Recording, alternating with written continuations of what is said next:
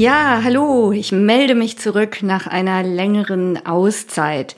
Ich hatte aber auch einen ganz guten Grund dafür, dass es hier so still war.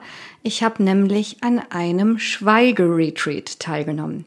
Und natürlich hat er jetzt nicht drei Wochen gedauert, aber mir war die erste Zeit überhaupt nicht danach, über meine Erfahrungen aus diesem Retreat zu berichten, denn ich wollte vor allem nicht vorschnell eine Art Narrativ entwickeln. Denn viel zu leicht ist man ja geneigt, das Erlebte in Schubladen zu packen. Also gut oder schlecht, langweilig oder spannend, schwierig oder leicht. Zu meinen Erfahrungen passt irgendwie keines dieser Labels und ich finde, das ist auch ganz gut so. Vielleicht jetzt erstmal ein wenig zu den Rahmenbedingungen des Retreats. Es handelte sich um einen fünftägigen Rückzug. Das ist also deutlich kürzer als ein Vipassana Retreat. Die dauern, glaube ich, in der Regel neun bis zehn Tage. Aber es ist doch wesentlich länger als ein Schweigewochenende. Wir haben wirklich das gesamte Retreat im Schweigen verbracht und uns jeglicher Kommunikation enthalten. Und dazu zählen halt auch nonverbale Kommunikation, Lesen und auch Schreiben. Und das heißt im Klartext, kein Augenkontakt, keine Gesten, keine Mimik und auch kein Notieren von Gedanken, die zwischendurch aufkommen. Und Handys, klar, die waren natürlich auch tabu. Es gab täglich sechs Meditationen, a 30 Minuten und die erste war bereits um halb sieben morgens. Die letzte war dann um halb zehn abends vorbei. Zwischen diesen Meditationen gab es drei längere Pausen, die wir dann auch für Frühstück, Mittagessen und Abendessen nutzen konnten und drei kürzere Pausen, die dann so ungefähr anderthalb Stunden dauerten. Und alle diese Pausen verbrachte ich, ähm, abgesehen von den Essenszeiten, entweder auf meinem Zimmer oder in einem der gemeinschaftlich genutzten Räume. Und natürlich waren auch Spaziergänge am Deich möglich. Ja, wie lief das Ganze nun ab? Also am Ankunftstag war ich nach sieben Stunden Autofahrt erst einmal ziemlich fertig. Ja, nach der Ankunft habe ich dann erstmal mein Zimmer bezogen, das Auto geparkt und dann war es auch schon Zeit für die kleine Einführungsveranstaltung und dabei durften wir noch sprechen, genauso wie beim kurz danach folgenden Abendessen. Was mir aufgefallen ist, war, dass alle wohl schon in Erwartung der kommenden Schweigephase sehr zurückhaltend waren. Also wir hatten die Empfehlung erhalten, nicht zu viel Persönliches miteinander auszutauschen, um uns nicht von vornherein ein zu festgelegtes Bild von den anderen zu machen. Und das führte dann dazu, dass ich wirklich bis zum Schluss von niemandem auch nur den Namen wusste. Anschließend trafen wir uns zur ersten Meditation und begaben uns danach ins Schweigen. Also alles in allem war dieser Tag maßgeblich von der Anreise und dem Ankommen geprägt und als ich um 22 Uhr im Bett lag, war ich wirklich erstmal richtig froh, dass ich ziemlich zügig einschlafen konnte. Am nächsten Morgen war ich dann schon vor dem Klingeln des Weckers wach. Ähm, das war so ungefähr Viertel vor sechs. Das heißt, ich hatte noch eine Dreiviertelstunde, bevor es mit der ersten Meditation losging. Und ich hatte bereits am Vorabend in den zwei Meditationen festgestellt, dass leider die vorhandenen Meditationskissen von der Höhe nicht so perfekt für mich passten und ich also schon so leichte Rückenschmerzen entwickelt habe und ich hatte leider mein eigenes Kissen nicht mitgenommen. Also das wäre auch wirklich eine Empfehlung für alle, die ein eigenes Kissen haben, unbedingt mitnehmen. Und deswegen dachte ich mir, ich mache jetzt erstmal ein paar Yoga-Übungen. Ich habe dann ein paar Runden Sonnengrüße absolviert und bin dann zur ersten Meditation gegangen. Thema Yoga. Ist das überhaupt erlaubt während eines Retreats? Ja oder nein? Also in strengen Vipassana-Settings ist das, ähm, glaube ich, nicht okay. Hier hatte uns der Leiter des Retreats in dieser Einführungsveranstaltung die Empfehlung gegeben, einfach mal zu prüfen, warum wir Yoga machen wollen. Also ist der Grund, dass dir langweilig ist oder ist der Grund, dass dir die Decke auf den Kopf fällt, dass du einfach dich nicht mehr mit dir selber beschäftigen und es mit dir selber aushältst. Wenn die Antwort auf diese Fragen Ja lautet, dann sollte Yoga besser unterbleiben und dann solltest du besser bei dir bleiben. Ähm, in meinem Falle habe ich allerdings diese tägliche Yoga-Praxis wirklich gebraucht, um körperlich in der Lage zu sein, die Meditation auch durchzuhalten. Von daher habe ich mich also entschlossen, dass das für mich okay ist. Ja, nach der ersten Meditation gab es dann immer Frühstück und ähm, ja, hier vielleicht wirklich mal ein paar Worte zu der Location. Also das Ganze fand in einem Hotel statt und das war kein normales Hotel, sondern das äh, versteht sich wirklich als Ort für Ruhe und Stille. Während dieses Schweigeretreats waren dort ausschließlich Teilnehmer dieses Retreats und auch die Angestellten haben kein Wort miteinander geredet und auch nicht mit uns geredet, solange sie mit uns in einem Raum waren. Das Essen wurde an großen Tafeln eingenommen, von denen zwei so angeordnet waren, dass dir niemand gegenüber sitzen konnte. Also das kann angenehm sein, wenn du es als irritierend empfindest, jemandem gegenüber zu sitzen, mit dem du halt in keiner Weise kommunizieren kannst. Ich habe dann aber für mich festgestellt, dass es für mich auch vollkommen in Ordnung war, an den normalen Tischen zu essen.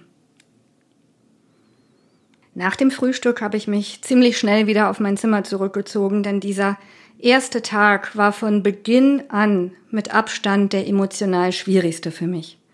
Und es wurde immer schwieriger, je weiter der Tag fortschritt. Das lag vor allem daran, dass unheimlich viele Erinnerungen und Bilder an mir aufgestiegen sind, an die ich schon lange nicht mehr gedacht hatte, gerade weil sie auch teilweise Belastendes beinhalten.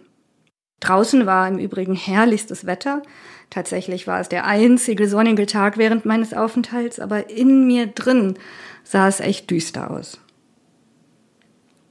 Hinzu kam, dass ich wahnsinnig müde wurde. In der Meditation um Viertel vor vier bin ich mehrmals richtig eingenickt. Nach dem Abendessen bin ich schließlich eine Runde spazieren gegangen, um zu vermeiden, dass ich richtig tief und fest einschlafe und dann eventuell nachts nicht mehr schlafen kann. Und das war so meine größte Befürchtung. Und die letzte Meditation von 21 Uhr bis halb zehn, die war dann auch eine echte Quälerei. Ich war so müde, dass ich meine Aufmerksamkeit überhaupt nicht mehr fokussieren konnte. Hinzu kamen dann auch so über den Tag angewachsene, fürchterliche Rückenschmerzen. Und letztendlich habe ich wirklich nur noch darauf gewartet, dass die Klangschale ertönt und ich ins Bett gehen konnte. Und kaum zurück im Zimmer war ich natürlich überhaupt nicht mehr müde und an Schlaf war gar nicht mehr zu denken. Und das war dann auch das erste und einzige Mal während dieses Aufenthalts, dass ich mich selbst gefragt habe, ob es mir in dieser Situation helfen würde, zu lesen oder zu schreiben. Ich hatte nämlich sowohl ein Buch als auch ein Notizbuch für Notfälle eingepackt. Aber die Antwort, die ich mir dann selber gegeben habe, die war sehr klar. Nein, das brauche ich jetzt wirklich überhaupt nicht. Also Buch und Notizbuch blieben genau da, wo sie auch bleiben sollten. Und ich habe mich dann einfach hingelegt und bin dann wieder erwarten doch recht zügig eingeschlafen. Erster Tag also überstanden. Der zweite Tag lief natürlich naturgemäß sehr ähnlich ab. Draußen gewitterte es, allerdings ging es mir wesentlich besser. Hatte ich am ersten Tag noch zahlreiche Widerstände erlebt, so war meine Innenwelt an diesem zweiten Tag deutlich aufgehellter. Vor dem Mittagessen stand jeden Tag eine geführte Meditation auf dem Programm, wobei der Name hier etwas irreführend ist, denn es waren eher spirituelle Vorträge, die sich auch teilweise aus den Erfahrungen unseres Meditationslehrers speisten. Er bereitete uns an diesem zweiten Tag darauf vor, dass dieser und der darauf folgende Tag erfahrungsgemäß die herausforderndsten Tage seien, denn häufig würden die Teilnehmer in Frage stellen, ob dieses Retreat für sie überhaupt das Richtige sei. Oder ob sie selbst überhaupt die Richtigen für dieses Retreat sind. Und er empfahl, diese Widerstände wahr und anzunehmen, jedoch die daraus resultierenden Schlussfolgerungen wie, hm, dann breche ich das Retreat jetzt lieber ab oder ich hol dann mal das Handy aus dem Koffer, dankend abzulehnen. Diese inneren Dramen oder auch unser Ego bekommen nur dann genügend Energie, wenn wir sie ihnen auch zugestehen. Und wie froh war ich, dass ich das ja nun offensichtlich schon erfolgreich an Tag eins bewältigt hatte. Tag drei war dann wie der vorherige Tag wirklich wieder ein richtig guter Tag für mich. Das Wetter war stürmisch und es tauchten immer mal wieder kleinere Widerstände auf, aber alles sehr gut händelbar. Und die Meditation vor dem Abendessen brachte für mich sogar eine Art Durchbruch in Bezug auf ein Thema, das mich während dieses Aufenthaltes sehr stark beschäftigt hatte. Ich muss dazu sagen, ich war vollkommen ohne Erwartungen in dieses Retreat gestartet und ich hatte mich auch nicht angemeldet, weil ich eine oder mehrere Baustellen in meinem Leben gesehen hatte, an denen ich während dieses Aufenthalts arbeiten wollte. Meine Motivation war vielmehr gewesen, meine Meditationserfahrung zu vertiefen und vor allem diese besondere Erfahrung auch voll und ganz wahrzunehmen. Von daher hat es mich mit tiefer Dankbarkeit erfüllt, dass ich hier eine derart tiefe Einsicht in ein Thema gewinnen konnte, von dem mir vor dem Retreat noch nicht mal klar gewesen war, dass es überhaupt ein so großes Thema für mich ist. Aber die Kehrseite eines solchen Durchbruchs ist natürlich, dass er rein dramaturgisch zur Unzeit kam. Denn vor mir lagen ja noch eineinhalb Tage. Der Widerstand an Tag 4 war denn auch, eigentlich habe ich ja unerwarteterweise so viel hier erreicht, ich könnte das jetzt ja einfach auch beenden. Und da kam dann das an Tag 2 gelernte gerade recht. Ich habe mir dann gesagt, nein, danke, aber ich mache das hier weiter. Das Wetter hatte sich nach Gewitter und Sturm dann auch ein bisschen beruhigt und ich entschied mich dafür, vor dem Mittagessen laufen zu gehen. Also Achtsamkeit und Laufen sind für mich äh, seit jeher kein Widerspruch gewesen. Stichwort Laufmeditation, da habe ich ja auch mal eine Folge drüber gemacht. Und von daher habe ich mir das an diesem Tag zugestanden, wenngleich es sicher streng genommen nicht zum Kanon gehörte. Der letzte Tag brachte zwei weitere Meditationen und dann das offizielle Aufheben des Schweigegebots. Unser Lehrer hat uns dann empfohlen, das Schweigen wirklich unbedingt noch während unseres Aufenthalts im Hause zu brechen, damit der Schock dann später nicht zu groß ist, wenn wir wieder in die Welt der Sprechenden zurückkehren. Er lud uns also zu einem Austausch ein und obwohl es jetzt nicht verpflichtend war, da etwas aktiv beizutragen, muss ich für mich persönlich sagen, dass mir das trotzdem zu viel war. Und vor allem war es mir auch zu früh, um die Erfahrungen anderer zu hören. Zu diesem Zeitpunkt waren ja meine eigenen Erfahrungen noch so frisch und unverfälscht.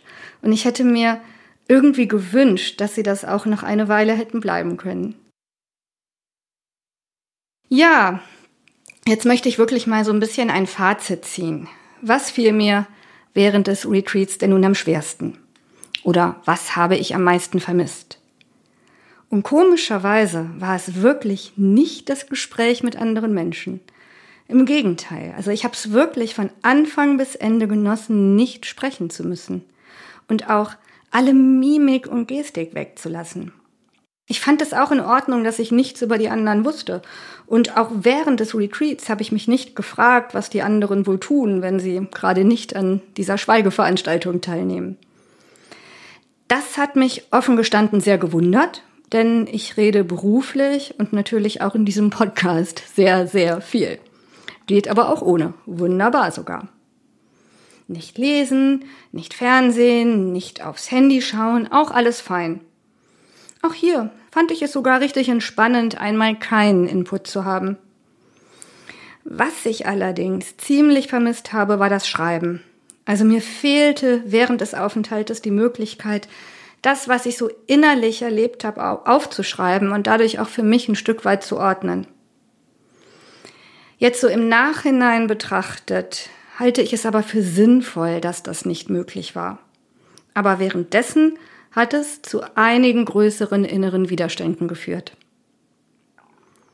Ja, was hat das Ganze denn für meine Meditationspraxis gebracht? Sehr viel wenngleich ich natürlich im Alltag weit davon entfernt bin, täglich drei Stunden für Meditation aufbringen zu können. Aber die Wegweiser, die unser Retreatleiter in den Vorträgen ähm, uns mitgegeben hat, die empfinde ich als sehr, sehr hilfreich. Auch wenn ich das eine oder andere so oder so ähnlich sicher schon einmal gehört hatte, es ist noch mal was vollkommen anderes, wenn du es während eines intensiven Schweigeretreats persönlich vermittelt bekommst. Und das sind dann auch die Perlen, die ich kurz vor der Abfahrt im Auto noch mal per Sprachmemo dokumentiert habe, damit ich sie bloß nicht vergesse. Also grundsätzlich waren diese Vorträge, also diese geführten Meditationen, ein absolutes Highlight für mich und die haben mich auch nachhaltig sehr inspiriert würde ich das Retreat weiterempfehlen. Ja, unbedingt. Aber ihr dürft keinen Wellness- oder Erholungsurlaub erwarten. Es ist nämlich wirklich richtig anstrengend, an einem Schweigeretreat teilzunehmen. Und das sowohl auf emotionaler, geistiger als auch auf körperlicher Ebene. Ich denke dennoch, dass gerade dieses Retreat für Einsteiger in das Thema Schweigen ideal war. Es waren halt fünf und nicht neun bis zehn Tage und das in einer wirklich wundervollen äh, Location. Wir hatten sehr schöne, schlichte Einzelzimmer mit ausreichend Platz, also auch für die Yogamatte. Wir hatten teils Blick aufs Wattenmeer, wunderbare Gemeinschaftsräume, Bibliothek, auch wenn wir die Bücher natürlich links liegen lassen mussten. Und auch der Esssaal war richtig schön. Und überhaupt, das Essen war ein einziger Traum so eine richtig gemüselastige, frische, bodenständige Küche war super lecker. Würde ich das nochmal machen? Weiß ich noch nicht. Ist auch, denke ich, noch zu früh, um das zu sagen. Also, ich habe gehört, wer einmal auf den Geschmack gekommen ist, geht meist einmal in, im Jahr in einen Schweigeretreat. Also, dann hätte ich ja noch ein Jahr Zeit, um mir das in Ruhe zu überlegen. Wenn ich also irgendwann mal wieder für längere Zeit abgetaucht bin und es keine Folge gibt, dann könnte es also durchaus daran liegen, dass ich mich nochmal zum Schweigen zurückgezogen habe. Jetzt bin ich aber auf jeden Fall erstmal wieder da und ich habe auch viele spannende Themen in Vorbereitung. Und falls ihr es nicht eh schon gemacht habt, abonniert den Podcast, damit ihr nichts verpasst. Bis demnächst.